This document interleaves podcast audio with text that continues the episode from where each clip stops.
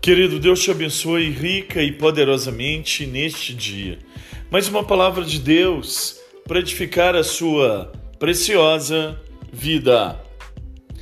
Não transforma, não tem valor. Estando ele em Jerusalém, durante a festa da Páscoa, muitos, vendo os sinais que ele fazia, creram no seu nome. Mas o próprio Jesus Cristo não se confiava a eles, porque conhecia todos e não precisava de que alguém lhe desse testemunho a respeito do homem, porque ele mesmo sabia o que era a natureza humana. Evangelho de Jesus, segundo escreveu João no capítulo 2, no versículo 23 ao versículo 25. Jesus Cristo visitara Jerusalém no início do seu ministério, no primeiro ano do seu ministério, um período onde sua popularidade crescia rapidamente. Por onde andava, Jesus atraía multidões, pois os sinais e prodígios o seguiam e deixavam a todos maravilhados. Os milagres operados por Jesus faziam com que muitas pessoas crescem nele. Às vezes somos movidos por tantas situações.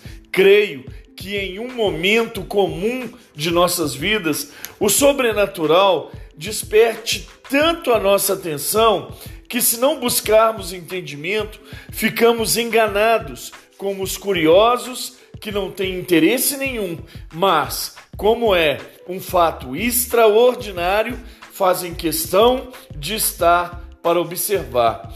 Olhando as situações e movidos pela visão do que é de fora, nos enganamos e não tem nada a ver com o que é espiritual ou diz respeito à nossa fé.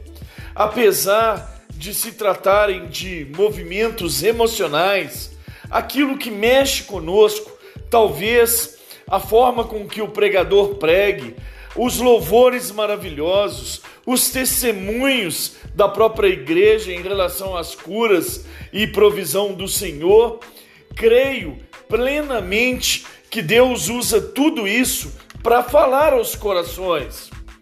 Precisamos entender que poder transformador nenhum há em movimentos emocionais. Se a convicção dos nossos entendimentos e certezas não nos produz transformação, não tem valor nenhum para a eternidade. Por saber, Jesus, que poucos se interessavam na genuína convicção espiritual, Cristo não os confiava ou não acreditava na continuidade da caminhada deles.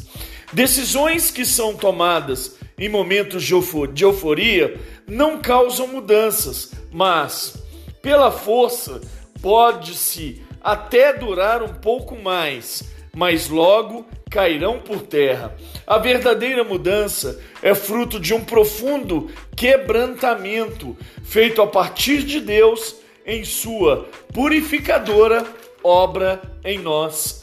Precisamos, na verdade, observar em tudo que cremos, que temos falado e que praticamos, para saber o que realmente nos causa mudança e nos aproxima da verdade e nos faz amadurecer, para a partir daí detectarmos tudo que está presente e que faz parte da nossa vida, mas que na verdade não tem a ver com a genuína convicção espiritual. Não causa mudança, não causa transformação, não nos aproxima de Deus e não nos fortalece na fé. E é preciso jogar tudo isso fora. Na primeira carta de Paulo aos Coríntios, no capítulo 16, no versículo 13, nós lemos: Vigiai, permaneceis firmes na fé, portai-vos corajosamente, sede fortes na primeira carta de Paulo aos Coríntios, no capítulo 15, no versículo 58, nós lemos: